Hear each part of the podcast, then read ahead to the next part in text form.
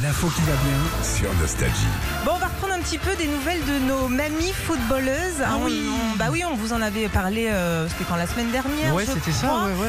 Euh, bah ouais, des mamies euh, qui euh, jouaient pour la Coupe du Monde. C'était euh, leur première. Ça tenait euh, cette semaine en Afrique du Sud, avec pour la première fois l'équipe de France dans cette compétition. C'est quand même. génial, ça. C'est super. Alors les joueuses venaient de toute la France. Elles se connaissaient pas du tout, et c'était même la première fois qu'elles jouaient ensemble. T'imagines Tu te rends compte, t'es sur le terrain. Bonjour Huguette. euh, bonjour Marie-France. euh, Déjà Oh. on- que j'arrive pas à jouer au foot moi avec des gens que je connais, mais alors là avec des inconnus.